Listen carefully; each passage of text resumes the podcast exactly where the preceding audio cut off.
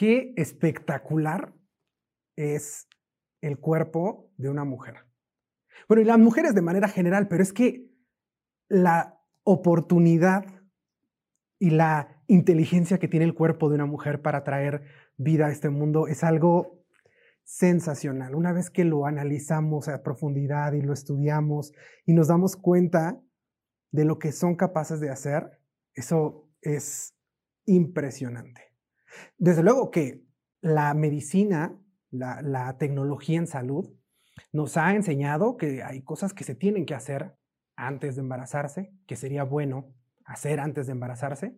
Y desde luego que también hay un proceso que se debe llevar después del embarazo. Y eso es sumamente importante y a veces lo tenemos obviado. Y es justamente de lo que vamos a hablar en este episodio. Comenzamos. Bienvenidos a Innovate con Médica, un espacio creado por Medical Corporation Group en colaboración con André Productos Desechables, en donde te informaremos sobre los temas más actuales y de mayor interés en el área médica y bienestar integral, pensando siempre en el futuro de tu salud. ¿Cómo están todos los que nos escuchan desde cualquier plataforma, desde cualquier dispositivo, su celular, su tablet, su computadora, desde donde sea que nos estén escuchando y también desde luego los que nos ven a través de YouTube. ¿Cómo están? Yo la verdad estoy sumamente contento de estar una vez más con ustedes. Estoy muy contento porque, como les decía en la introducción, a mí me parece algo espectacular lo que las mujeres, la biología de las mujeres puede hacer que es traernos a este mundo y cómo se mueve de manera perfecta esta maquinaria para tener eh, más personas en este mundo. Me parece espectacular. Y vamos a hablar de este proceso que se vive antes y después del embarazo, pero evidentemente para eso yo necesito tener aquí a un especialista. Y el día de hoy me acompaña eh, la doctora Eli Guerrero Martínez, ella es ginecóloga y obstetra, y quiero darle la bienvenida, doctora, ¿cómo estás? Hola, ¿qué tal? Contenta de estar aquí, de que me hayan invitado. Qué bueno, doctora. Yo estoy muy contento de que estés con nosotros para platicar sobre, sobre este tema. Y si te parece bien, vamos a empezar hablando del proceso, como decía yo, previo al eh, embarazo. Como yo decía en la introducción, es sumamente importante lo que el cuerpo de las mujeres vive de manera previa al embarazo para tener pues un embarazo hasta cierto punto más cómodo, menos eh, doloroso, me atrevería a decir, eh, pero también más seguro, más saludable. Entonces, ¿Cuáles serían, doctora, lo que tendríamos que trabajar, lo que tendríamos que cuidar, lo que las mujeres tendrían que cuidar y nosotros como hombres tendríamos que colaborar en el eh, previo al embarazo?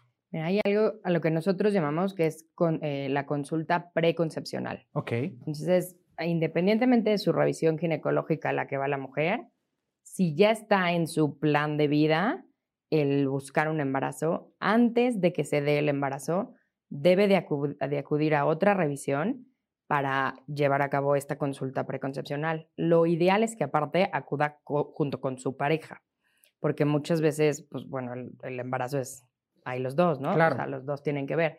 Entonces, es bien importante que acuda a esa revisión. ¿Qué vamos a hacer en esa revisión?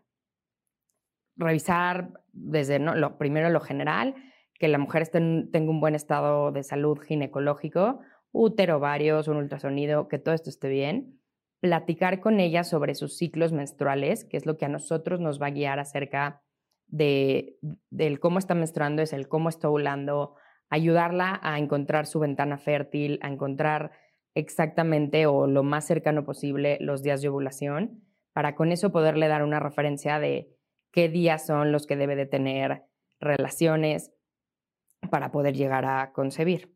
Eso es un poco como, esta a veces les digo, es como plática que todos debimos de haber tenido en secundaria, preparatoria, pero que muchos...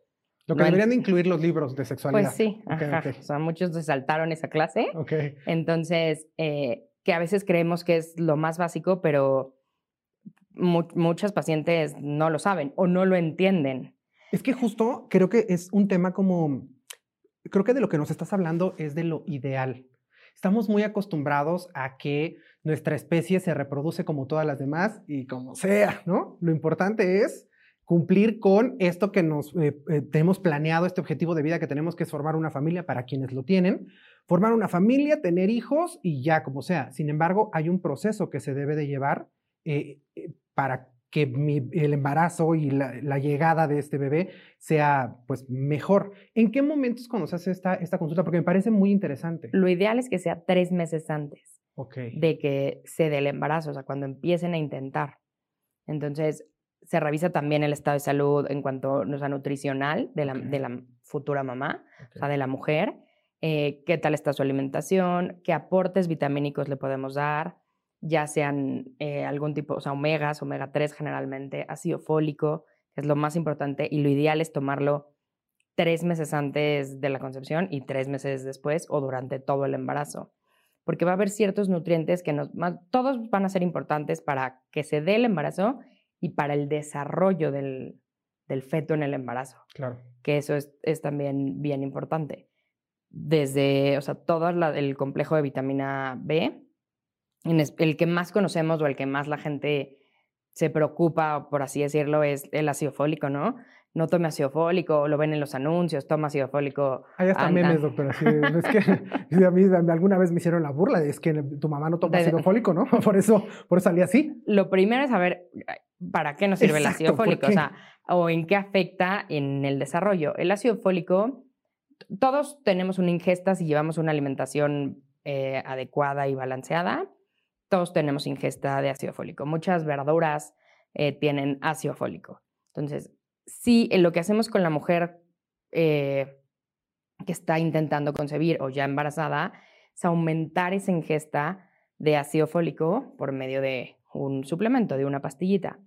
¿Por qué? Porque el ácido fólico va a actuar justamente, o sea, el papel del ácido fólico es muy importante en, el primer trimestre del embarazo. Más que nada entre la semana 9 y 12, que es cuando se desarrolla el sistema neurológico eh, del bebé. Entonces, ahí es donde más va, es más importante tener unos buenos niveles, un buen aporte de ácido fólico. Esto se asocia a defectos del tubo neural, que es lo que se trata de prevenir con una ingesta adecuada de ácido fólico. Ok, entonces no está tan mal el meme. Si yo tenía no, no, pues, o sea, sí tiene un sustento, sí, claro.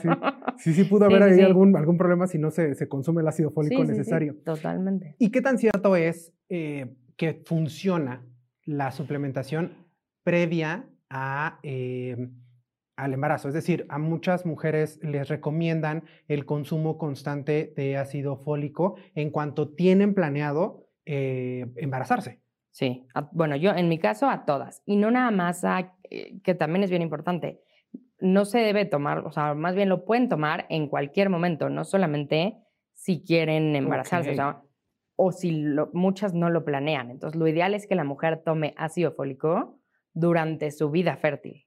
Ok, ok. Porque, pues, no, ¿no? O sea, puede ser que sin planearlo de esa manera de acudir a una consulta preconcepcional, se dé un embarazo y que ella ya tenga el aporte necesario de ácido fólico.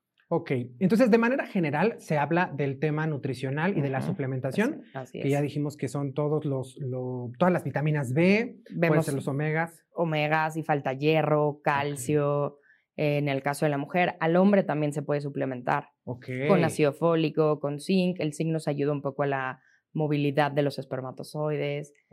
También, y todo en base a suplementos en esa consulta también, quitando la parte nutricional, recomendamos el evitar o disminuir la ingesta de alcohol. Ok.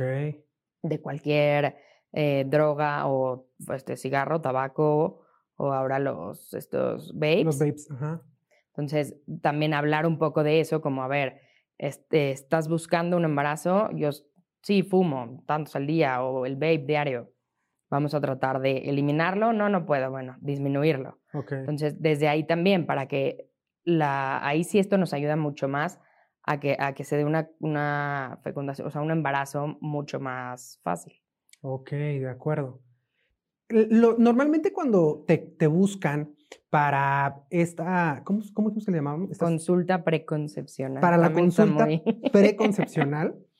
Cuando te buscan para esto, ¿es porque han estado intentando embarazarse y no lo logran? ¿O es, porque a mí me suena a que tendría que ser como algo, a ver, ya estoy planeando con mi pareja que vamos a tener hijos, pues vamos a checarnos cómo estamos, ¿no? Para ver qué pasa. Es muy curioso. Generalmente la mujer que tiene como la, la costumbre, el hábito de acudir a sus revisiones ginecológicas de manera preventiva, anual o semestral, a realizar su papá Nicolau, a realizar un, ultrasonido, eh, ¿no? Dependiendo de lo que vaya necesitando.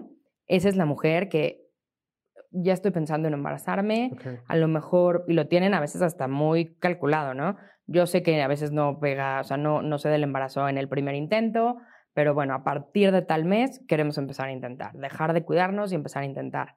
Las mujeres que no tienen tanto ese hábito de, de acudir normalmente o de manera preventiva al ginecólogo, generalmente son las que ya llegan con, pues ya estoy embarazada, ya, vengo a mi consulta porque, ¿no? Ya estoy embarazada. ¿Y cuándo fue tu última revisión? La mayoría te va a decir tres, cuatro años. O sea, no es una paciente que, que seguramente un año antes o seis meses antes se hizo su papá Nicolau. Sí va un poco de la mano en eso. La mujer que sí está muy al pendiente como de su salud ginecológica, por así llamarlo, sí te va a decir, oye, ya es pronto. O, o, o a lo mejor en un año, Eli, ya me quiero embarazar. Ah, ok, entonces, a ver, no nos vamos a esperar hasta el año. Vas a venir, ya es donde yo entro también. Si en un año quieres empezar a buscar, entonces en ocho meses vas a venir, nos vamos a ver y empezamos con suplementos, este, pláticas, cómo van a intentar, en qué fecha, todo. Ok, entonces generalmente es conocer el estado eh, de salud general de los papás. Ahí es muy importante, los papás también tenemos que estar involucrados. O sea, de los papás me refiero al papá, al varón. Sí, sí, totalmente. Saber cómo, es, cómo estamos para ver si, para ver cómo le vamos a hacer para embarazarnos, pero también eh, los tiempos eh, y los, las mejores fechas, por decirlo así, para poder tener relaciones y que en ese momento pues, se, dé el embarazo que, que, estamos buscando, ¿cierto? Así es. En esa plática hacemos igual la historia clínica de la pareja, o sea, del hombre. No necesariamente una mujer que va a cualquier revisión, interrogas o, o pases mucha eh, historia clínica o médica de su pareja. Ya la que sí va porque quiere un embarazo es a la que sí, a ver, igual que antecedentes médicos, que cirugías, a qué se dedica, fuma, toma, o sea, cualquier, cualquier tipo de alimentación, todo lo que hace porque ya va a influir. Entonces, en eso también se recomienda que vaya con la pareja para poder lograr el, como la historia clínica de la pareja como tal, ya no nada más la que teníamos nosotros solo de la mujer. Ok. En tu experiencia eh, profesional, doctora, ¿has visto si en la parte del sector público tienen esta, esta consulta preconcepcional? O sea, si yo eh, pertenezco a cualquiera de las seguridades sociales que tenemos en el país, voy en mi consulta externa y platico como me quiero embarazar, etcétera, ¿tienen como este...? Es, es muy raro. Lo tienen a lo mejor las mujeres que tienen algún ya algún riesgo conocido. Ok. Alguna enfermedad. Ok. Eh, no sé, digamos un ejemplo, una paciente con una enfermedad autoinmune, lupus. Okay. Me quiero embarazar. A esa es a la mujer que, ¿no? O sea, en esas mujeres que ya tienen un padecimiento o un, un factor de riesgo para un embarazo, son las que a lo mejor a nivel público, por así decirlo, sí se les da ese seguimiento desde antes. Ok, ok. Pero quien no es poco, a menos que se incluya como en su... Y ni siquiera, porque en la mayoría de, los, de las instituciones las revisiones ginecológicas no las hace el ginecólogo, o sea, la paciente puede ir a tomarse su papá Nicolau y lo hace personal de enfermería o pasantes, o sea, van a medicina preventiva, no llegan al, al ginecólogo como tal, a menos que tengan algo patológico. Sabemos que de ahí lo remitan. Porque vieron algo raro, ¿no? O estoy sangrando cada cierto tiempo, o, no sangro, o lo que sea. Ya, pero entonces ya van con el ginecólogo por un padecimiento. Ok, sí, me parece, me parece muy importante porque creo que es algo que como, como parejas, digo, entiendo que no todos estamos en la misma circunstancia, pero sí es algo que deberíamos de pensar cuando, cuando queremos embarazarnos. Y esto me lleva a la siguiente pregunta. ¿Cuáles son las principales ventajas que ves, que te ha tocado ver ya cuando está el bebé, ya cuando llega el momento del alumbramiento, ya sea parto cesárea, ya en ese momento, ¿cuáles son las ventajas de haber tenido una, una consulta preconcepcional? Las principales. Eh, durante el embarazo es que es mucho más probable que vayamos a tener un embarazo saludable. Okay. En la cuestión como de, pues sí, sí, estas adicciones que puede llegar a tener la mujer de cigarro, alcohol, si, si le sugerimos que las deje desde antes, estos tres meses, dos meses que va, es un poquito más fácil que realmente en el embarazo ya no lo haga, ¿no? Eh, entonces, por ahí también lo vemos, como pues sí, ya dejé de fumar desde hace tres meses y ahorita embarazada ya no voy a volver a fumar. Entonces, en eso ayuda, ayuda un poco. Y si el estado nutricional es el ideal, también nos ayuda en cuanto a la ganancia que vamos a tener de peso durante el embarazo, a no sumarle más complicaciones este, por el estado nutricional. Entonces, sí nos da un, pues como una gran ventaja o un plus en que podamos tener un, embarazo saludable. Podrá llegar a haber cualquier otro tipo de complicación durante el embarazo, pero independientemente de, ya no va a depender de si tuvieron esta, esta consulta antes de o, esta atención médica antes de. Si tenemos un defecto del tubo neural, lo vamos a saber desde el primer trimestre. Entonces, desde también, o sea, como saber que todo este esta desarrollo embriológico, porque no nada más neurológico, o sea, el cómo se va formando el feto, lo vamos a saber desde el primer trimestre si va conforme a, si está adecuado y va a influir, es donde más va a influir el, el, el, cómo está previamente la mujer en el primer trimestre del embarazo. Ok, sí, yo creo, esto ya es esta opinión mía, pero pienso que estas eh, generaciones más recientes están más preocupadas ahora sí por el, no solamente tener hijos y ya, ¿no? Sino saber que tenemos todo para eh, tener hijos más saludables, hijos que van a ser más felices incluso, ¿no? Con esta onda de ahora ya estar más cercanos a la terapia, etcétera. Y creo que esta es una gran alternativa. Si nosotros estamos ya decidiendo, ya no es como antes, que solamente había que cumplir con esa parte social que era tener hijos, hacer una familia y trabajar y ya.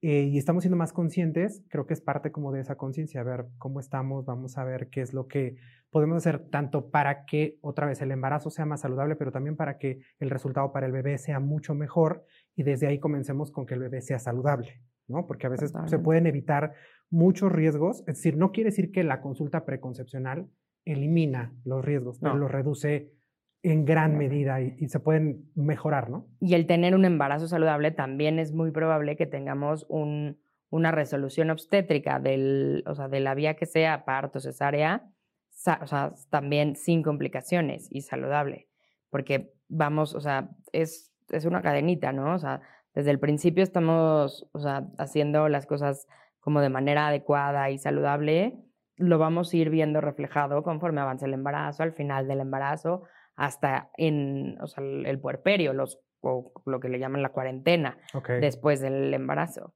Otro factor bien importante es también la, la relación médico-paciente. Si tú conoces a tu ginecólogo o yo en, caso a la, o sea, en mi caso a la paciente desde antes que esté embarazada, también creo que ese vínculo o esa confianza se da mucho más fácil a si ya llego yo embarazada. Claro.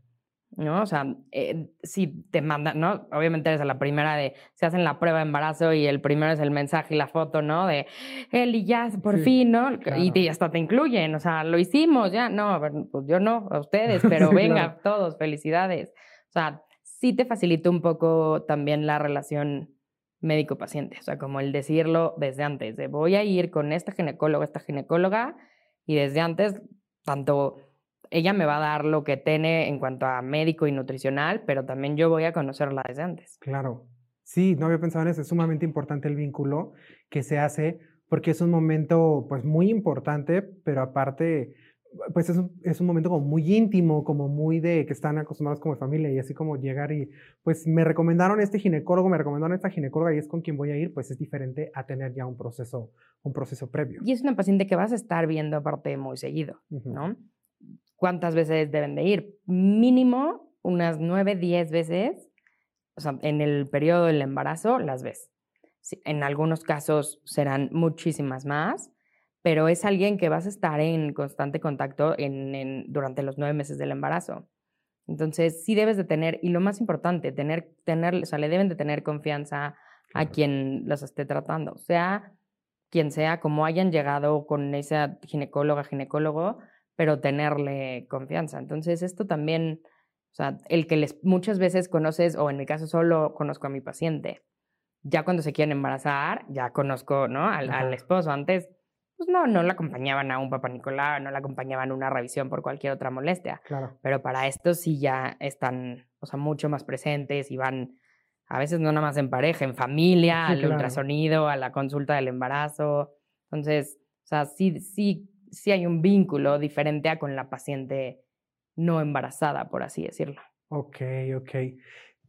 Entonces supongamos que ya, esto ya, eh, hablando como del, del pre, pues ya nos, ya fuimos a la consulta, ya nos dijeron que todo está bien, eh, funciona, quedamos embarazados y pues vamos a ir entonces alrededor, por lo menos unas nueve veces durante el embarazo, ¿no? Pueden ser Sí, no más. más, sí. Eh, de eso ya siempre lo hemos dicho aquí, cada paciente es un mundo. eh, No sé, eso no se puede generalizar, eh, eh, son casos muy particulares, pero por lo menos serán unas nueve veces, Sí, ya dependiendo, veces, sí. ya veremos cuántas más. Llega el momento del de parto del alumbramiento. Eso también lo hacen contigo. Sí, Tú, tú te encargas de todo el proceso. Ok, de acuerdo. ¿Qué viene después? ¿Qué es lo que se hace? Porque, y, y pasa mucho como que estamos muy acostumbrados a que, por lo menos yo lo he visto así eh, en mi familia o con, con amigas, como que ya pasa, el bebé sale, está bien, ya nació, qué padre, su bienvenida, repartimos puros o chocolates o lo que se tenga que entregar y ahora todo se enfoca al bebé. ¿Qué sigue en el proceso de la mamá? Porque sabemos que el bebé, o sea, el ginecólogo saca al bebé, se lo pasa al pediatra, ¿no? Y ya. ¿Qué pasa en la relación que hay? Obviamente me refiero a lo que tiene que seguir médicamente para la mamá después del, del alumbramiento. Mira, es lo que te mencionaba ahorita, ¿no? Hay este periodo que se llama, o sea, el término médico es puerperio. Ujú. Eh, normalmente todo el mundo lo conoce como cuarentena. y Ujú. literal, sí, son 42 días, ni siquiera 40, 42 días de recuperación, por así llamarlo, después de, de un, de un nacimiento, por la vía que sea. Em, y sí, totalmente de acuerdo. Nace el bebé y, ¿no? Se olvidan de la mamá por completo. Yo al revés les digo un poco como, a ver, yo me encargo todo el embarazo de los dos, ¿no? Aquí sí el bebé es también como para, o sea, mi responsabilidad, pero ya que nace y se lo entrego al pediatra, yo ya no me encargo del, del bebé. O sea, pero me sigo encargando de la mamá. ¿Por qué? Porque hay muchas complicaciones que no, que no se presentaron durante el embarazo, que se pueden seguir presentando durante el puerperio, durante la cuarentena, como la preeclampsia, eh, o sea, una infección. Hay muchos, muchos todavía aspectos que hay que estar vigilando de la mamá. Nosotros normalmente, bueno, la estás vigilando el tiempo que, que se queda hospitalizada, se va de alta a su casa. Yo las veo a la semana de- del nacimiento. Después las veo en un inter, a lo mejor como a las tres semanas y al final de la cuarentena, para, para ya darlas de alta por completo, porque hay que vigilar que todo regrese a su tamaño y a su localización habitual, eh, de, de o sea, de primero el útero, que vuelva a hacerse el tamaño que era, el sangrado que, te- que van a estar teniendo, que es el normal, que es el adecuado. En el caso de que se haya realizado algún tipo de herida, ya sea por cesárea, una episiotomía, revisar esa herida. La cuestión de lactancia también es bien importante y es lo que más se va a empezar a dar en este, en este periodo. De la lactancia se encarga el ginecólogo. Es, aquí sí es, es un tema compartido. Ajá. O sea, nosotros nos encargamos sí como un poco de explicarles y, la te- o sea, y de estar al pendiente que no tenga complicaciones la lactancia, más que nada, Sí. yo creo. Ok. Pero también el- a veces ahí el pediatra ayuda mucho, dependiendo del pediatra.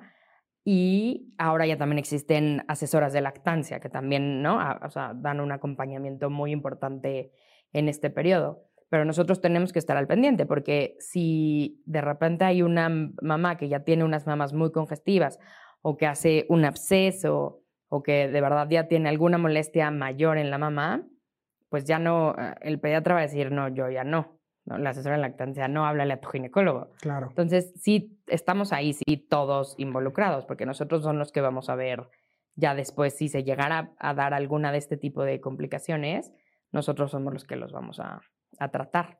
Ok. Pero también es, es parte de acompañarlo. No nada más, bueno, aquí en, en estos 40, o sea, toda, todo el tiempo que, que, que den lactancia, ya igual va a depender de cuestiones ¿no? personales, pero durante los primeros 42 días sí es bien importante porque es cuando más, eh, o sea, cuando va a bajar la leche, cuando sí se va a dar este, un poco el principio de lo que va a ser el tiempo que decidan dar o amamantar.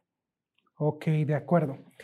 ¿Cuáles serían las eh, principales complicaciones que las mamás deben de tener en, mente? Porque la verdad es que el mundo ha evolucionado mucho. Yo me acuerdo que a mí me, sorprendía, ya no tanto porque ahora lo entiendo mejor, pero me sorprendía mucho cómo luchamos porque los riesgos eh, maternales se reduzcan, la mortalidad materna debe de estar en el mínimo posible o en cero, ¿no? Porque es algo en lo que el sistema de salud de manera general siempre está trabajando.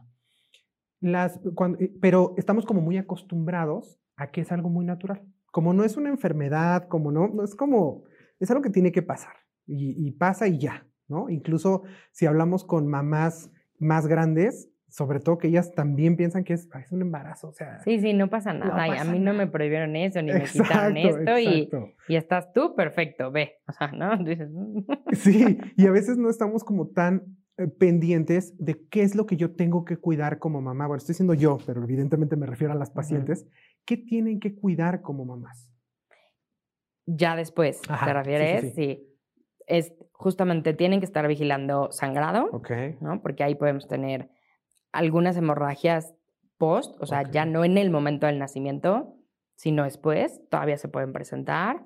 Hay que estar vigilando sus signos vitales porque podemos hacer una preeclampsia, que es cuando se eleva la, presión, arterial. Em, lo que te mencionaba, vigilar la herida, si llegan a tener herida. Si no, nada más eh, es, es, eso. Y eh, otro punto, bueno, mamas, que tengan la adecuada cantidad de leche, que no estén muy duras, que si se ponen duras se quite la congestión y el estado de ánimo. Okay. Es bien importante. O sea, el, el, lo que muchos conocen como, ¿no? Baby blues o que no es lo mismo baby blues y depresión postparto, porque también no todo el mundo lo, lo, sabe, pero en este periodo de, de cuarentena o de, de posparto, de puerperio, es, eh, existen como tres cambios de, en, a nivel del estado anímico en, en, la, en, la, mamá, por así llamarle. Puede haber una tristeza postparto, que es el baby blues, lo que le llaman baby blues, en donde es algo completamente... Eh, o sea, este, pasajero. Pasajero, totalmente. A lo mejor está muy triste o, híjole, con cualquier cosa llora, se siente muy sensible, Em, o, completamente al, todo lo contrario, muy irritada, pero de repente llora, pero de repente se ríe, pero dos, tres días pasa, a lo mejor llega a su casa, se adapta o en lo que se adapta, el no dormir también les influye muchísimo, están todo el tiempo en estado de alerta, entonces la, el cambio hormonal que tienen de repente, ¿no? al tener un nacimiento repentino, también les va sumando factores. Pero eso pasa y eso es el baby blues. Si esto persiste, ya no estamos hablando de un baby blues, ya estamos hablando de una depresión postparto. ¿A quién le puede dar una depresión postparto? A cualquier mujer que tenga un nacimiento, pero sí es más común en mujeres que ya han, cursado con algún episodio depresivo durante su vida. En ellas todavía hay que tener, ojo, más, estar muchísimo más al pendiente porque todavía son como más propensas. O algún también padecimiento psiquiátrico. Quien ya tiene un trastorno psiquiátrico es más probable que pueda hacer una depresión postparto. El otro, el primero que les mencioné, el baby blues, a cualquiera le puede pasar. Claro. Eh, en la depresión postparto sí ya tenemos nosotros que intervenir y valorar si amerita tratamiento médico, si amerita una terapia, si tenemos que canalizarla con el especialista, con un psiquiatra, si amerita las dos cosas, terapia y hablar con la familia, porque aquí sí la red de apoyo va a ser importantísima, en que en casa la apoyen, pareja, mamá, hermanas, quien, quien sea su red de apoyo, para que también ayude. Y hay un tercero que es el menos, menos frecuente, es el menos común, que es la psicosis posparto, que ya es un trastorno psiquiátrico mayor, eh, pasa en una muy pequeña población, pero también va a depender de todos estos cambios hormonales, cambios bioquímicos a nivel este, a nivel neuronal, a nivel cerebral, y, va a desencadenarse en eso. Que también la o sea, la gente, las mujeres que pueden llegar a desencadenar eso es porque ya tienen algún antecedente de algún, te digo, de algún trastorno psiquiátrico. Y supongo que las tres pueden tratarse. Sí, sí. El, aquí lo, lo más importante es detectarlas y diagnosticarlas. No es ir, ahí está cansada, ¿no? Está un poquito triste. Ajá. Ay, pues sí, le pegó un poquito el parto, ¿no? Este, o sí, pues es que lleva tres días sin dormir, pobrecita. Bueno, pues entonces, o sea, hay, hay que valorarlo, o sea, es detectarlo, el detectarlo a tiempo les va a hacer la diferencia. Ok. Esto me lleva a la siguiente pregunta. ¿Existe dentro, me voy a rezar un poquito, a la consulta mm, preconcepcional, a la consulta preconcepcional, Ahí se habla también de la parte psiquiátrica, psicológica, también se hace ahí un pequeño análisis, se ve si, si la paciente estaba en tratamiento, etc. Claro, porque una parte súper importante de esa consulta es qué medicamentos tomas. Claro. ¿No? Eh, yo les digo, a ver, medicamentos, vitaminas, suplementos, polvos. Sí, porque ahora tomamos. Sí, porque, ¿no? Y ahora mucho, ahora mucho más. No, no tomo nada y no tomas ningún suplemento, bueno, sí, y empiezan 1, 2, 3, 4, 5, 6, ¿no? Ah, y también me dan unos hongos adaptógenos que pues no son suplementos y no son medicinas, ¿no? Aparte me han dicho que son súper naturales. Entonces, pero por eso no te lo dije, que eran naturales. No, también cuenta. Entonces, como, a ver, todo. Ahí te puedes dar una idea, ¿no? De, sí, ya tomo de por sí, o necesito cierto medicamento para dormir. O tomo, hay quien está antidepresivo de principio. Sí, claro. Entonces, no pasa nada, se puede dar, pero hay que cambiarlo. Hay que ver cuál es el indicado, cuál se puede tomar durante el embarazo, este, para que puedan continuarlo. No es un impedimento. Pero sí, yo sí, y les pregunto igual, como en quien sospecho algo desde un principio, como, ¿ya tienes alguna terapia? Ah, sí, sí, voy con mi psicólogo una vez a la semana. Ah, perfecto, no la suspendemos. Claro. O sea, sí, muchas veces sí, o sea, sí tienes tú que estar viendo esos foquitos rojos o esos comentarios para poder darte cuenta. Doctora, ahora que estamos hablando del tema de la salud mental eh, durante eh, y después del embarazo, yo veo que eh, después de la pandemia, en general, y ya se veía venir, es algo que ya los, los terapeutas, los psiquiatras también ya veían que se avecinaba, se vislumbraba una crisis importante en temas emocionales de la población en general por el encierro y por todo lo que se vivió en ese momento. ¿Creció eso también en las, en las mujeres en el puerperio? Sí, por supuesto. Porque ya era muy sonado. O sea, ya el tema de la depresión postparto creo que viene siendo sonado y desde luego tratado desde hace un buen rato, pero no sé si ahora creció. Por, por cuestiones, o sea, en la pandemia sí. Imagínate el escenario de, ¿no? La mujer que mencionamos, la mamá que tuvo el nacimiento y antes de por sí, ok, duerme poco y la hormona y está triste y ella ya traía ahí algo este, y no tiene ayuda en su casa. Entonces viene gente de fuera a ayudarla. Y venía la mamá, o viajaba a lo mejor una hermana de otro lado, o aunque sea la vecina, ahí me recibía y estaba en contacto con gente. Ahora pásalo al escenario, o sea, ¿no? Pandemia, aislamiento, en donde pasé por este proceso y uno, nadie ha venido a decirme ni cómo estás, ni nadie, ya no a lo importante que en otras, que es como, ¿no? Voy a conocer al bebé y, que se, se, vuelve el foco hacia allá. Nadie conoce a mi hijo o hija. Este, no tengo más apoyo porque entonces no puede venir nadie o si están fuera de la ciudad o de México no pueden viajar. Entonces, sí ese aislamiento todavía en, las que estaban en, en este periodo de, de puerperio influyó muchísimo, más no se diga el, el nacimiento. A nosotros cómo nos afectó el, o sea, la pandemia en cuanto a nivel hospitalario para dar este, este proceso, estos, estos nacimientos, fuera un parto o fuera una cesárea, e, en, eh, cuando nosotros entramos a la sala de expulsión o de quirófano para que nazca un bebé, generalmente entra el papá. Cierto. Con el tema de COVID no va a entrar nadie, bueno, sí va a entrar, pero el papá tiene que tener su prueba negativa, igual que la mamá, este, hágansela, ¿no? Al principio teníamos los tiempos de los resultados de las pruebas, un PCR, ay, en dos días está el resultado. ¿Cómo? Y si ya estoy con contracciones, o me hago pruebas cada, y a veces sí, muy al principio, pues te vas a estar haciendo pruebas cada tercer día porque no sabemos cuándo van a ser y necesitamos el resultado negativo para desde poder ingresar a este hospital y que aparte pueda entrar tu esposo y no vean a nadie y no, ¿no? O sea, sí generó un factor, o sea, sumarle otro factor estresante 100%. Sí, porque estamos muy acostumbrados a que esto es una fiesta. O sea, yo sé que en los hospitales eh, públicos, pues entra la mamá y una visita y ya, pero en el caso de los hospitales privados, pues estamos muy acostumbrados a, esto se convierte en una pachanga porque nació el bebé y entonces llegan los abuelos y entonces la habitación está decorada y entonces no, todo es como fiesta y reunirnos alrededor del recién nacido.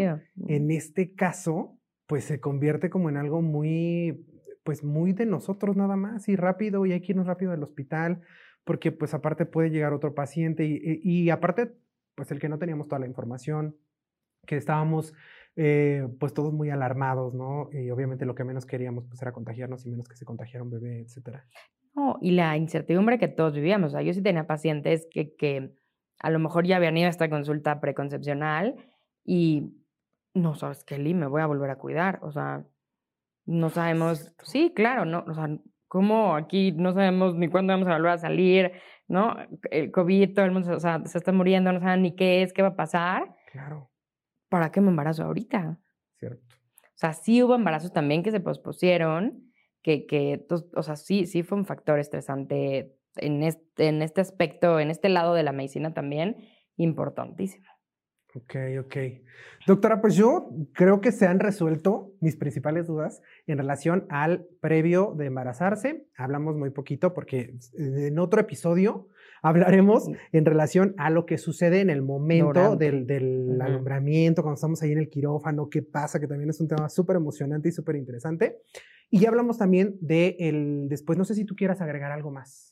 No, creo que nada más es un poco como, o sea, en resumen, volver a hacer énfasis en que es bien importante como acudir a esta consulta antes de, ¿no? Okay y hacerlo todo de manera pues planeada para que estés tú en a ver, también muchas veces me dicen, es que siento que no estoy este, lista, ¿no? Le digo, a ver, lista nunca vas a estar. Puedes estar preparada eh, emocional, física, nutricionalmente, yo te puedo ayudar, ¿no? Lo hacemos lo mismo como con la pareja, pero así listos, listos que digan ya, no van a estar. Entonces, pero sí buscar, y no les quita nada, es una consulta, es tomar unos suplementos cierto tiempo, en algunos casos, no en todos, modificar ciertos hábitos, habrá quien no los necesite modificar, habrá quien sí, para tener una mayor probabilidad de tener un, embarazo sano y que esto nos lleve también a un nacimiento sin complicaciones. De acuerdo. De acuerdo. Pues ya lo escucharon, es muy importante acercarse con un especialista eh, previo a que estén eh, planeando embarazarse es muy importante porque eso nos va a ayudar a tener un embarazo mucho más saludable, con mucha más seguridad y que desde luego se nos va a dar mucha más tranquilidad y nos va a ayudar a prevenir varios riesgos y seguramente este ginecólogo los va a acompañar hasta que todo esté perfecto y hasta que todo esté bien. Doctora, si algún paciente que nos escucha le gustaría tener una consulta contigo, eh, ¿por dónde, dónde, te pueden encontrar? ¿Tienes redes sociales? Tengo redes sociales, tengo Instagram, tengo Facebook y es DR, o sea, doctora, eh, abreviado DRA, Eli Guerrero. Eli con Y. Y, E W L Y Guerrero. Perfecto. Ahí me pueden, eh, les subo mucha información de esto también, de depresión postparto, de ácido fólico, o sea, de, de toco muchos temas, pero también por ahí pueden encontrar los links para pedir informes, cita, consulta, lo que sea. Aparte de todo, creadora de contenido para que las mamás estén bien informadas. Perfecto, doctora. Entonces, ya saben, si tienen dudas, si quieren eh, ver contenido sobre eh, pues todos estos temas que tienen que ver con el embarazo, etcétera, vayan ahí a las redes de la doctora Eli Guerrero. En Facebook y en Instagram la pueden encontrar como Eli con doble L e Y, Eli Guerrero, D-R-A Eli Guerrero, ahí la pueden encontrar. En el caso de nosotros, ya saben que nos pueden encontrar en todas las redes sociales, TikTok, Facebook, Instagram, este, y también en YouTube. Ahí nos pueden encontrar en los canales y los perfiles de Medical Corporation y de André Productos Desechables. Por ahí también les subimos información muy interesante que estoy seguro que les puede servir. Doctora, muchísimas gracias por este episodio. Muchas gracias. Muy, muy contento de que estés por acá y nos vemos pronto. Nos vemos pronto. Recuerden para todos los que nos escuchan y los que nos ven, recuerden siempre que un episodio, un podcast, no puede sustituir su cita con un especialista. Nos vemos en la que sigue. Si te ha gustado este podcast y quieres más información, síguenos en nuestras redes sociales, arroba Medical Group Oficial y en nuestro canal de YouTube. arroba Medical Corporation Group. No olvides suscribirte y darle clic a la campanita para enterarte de nuevos episodios. Te recordamos que este podcast está hecho en colaboración con André Productos Desechables y puedes encontrarlos en redes como arroba André Productos. El contenido de este podcast o video no pretende sustituir la consulta con tu médico. No se debe considerar como consejo médico y no tiene tal finalidad. Producido por Medical Corporation Group y André Productos Desechables.